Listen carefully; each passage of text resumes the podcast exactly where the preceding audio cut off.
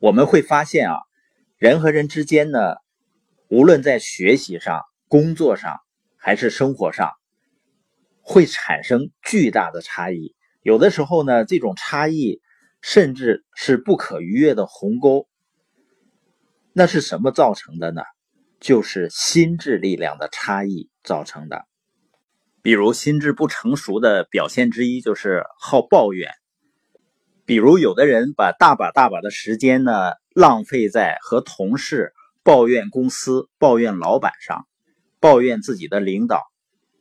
那你可能说这里确实是很差劲儿啊。那如果真的很差，那你可以选择离开呀。为什么要用自己宝贵生命中的大部分时间在这么差劲的公司里呢？或者是你在告诉别人你只配在这么差劲的公司里工作啊？你看看拥有强大心智力量的人呢，他面对所谓差劲的公司或者是领导，他是怎么思考的呢？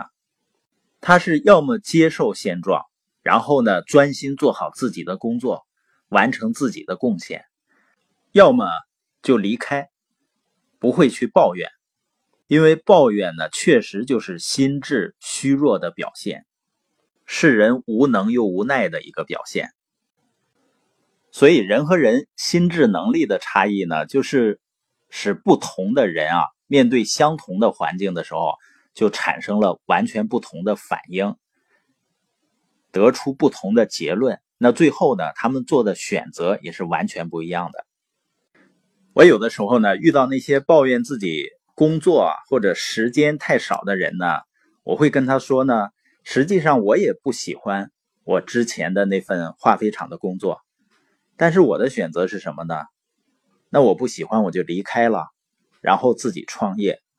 那当谈到一些创业项目的时候呢，我会发现有人呢，他觉得这个项目挺好，结果呢也是他想要的，但是呢，他对。做这个事儿呢不感兴趣，你发现很多成年人呢，他做不做一件事儿呢，是根据自己有没有兴趣，而不是这件事情的价值，或者是呢根据别人对这个事情的看法，而不是这个事情本身的价值来决定。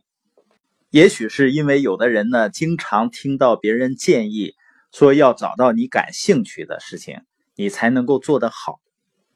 但我发现呢，很多人感兴趣的事情是浏览那些八卦新闻啊，看电视连续剧啊，然后呢，抱怨着自己的生活不如意。我自己的体会是什么呢？很多事情不是说你有了兴趣才能够做好，而是因为这件事情有价值，我不断的去做，做好了，我才会有兴趣。比如对我来说啊，沟通啊、演讲这样的事儿呢，对于创业之前的我来说啊，是我非常不感兴趣，甚至那个时候我觉得说话是一件很累人的事儿。但我为什么还要进入到跟沟通有关的行业呢？不是因为我对沟通有兴趣，而是因为我对自由有兴趣。而要建立一个最终能自动发展的营销企业，肯定是需要沟通的吧？所以，为了这个结果，我不断的去做我并不有兴趣的事儿，但最终呢，我把这个事儿做得越来越好。那我现在是很享受和人交流，包括演讲的这个过程了。所以我说，正确的顺序是什么呢？不是你有了兴趣才能做好一件事儿。而是你不断的把一件事情做的足够好，你才会有兴趣继续做它。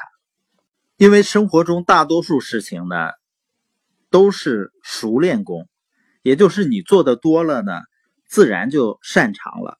当你擅长了呢，就自然做的比别人好。你做的比别人好，你的兴趣就会越来越大，然后呢，就是更喜欢做。更擅长这样呢，就会进入良性循环。那如果说当初我因为自己不喜欢说话，所以我就不去创业，那我很难想象今天是一个什么样的生活的状态。所以呢，一个人心智能力的不同呢，会使我们面对相同的环境产生不同的反应，然后呢得到不同的结论，最后做出截然相反的选择。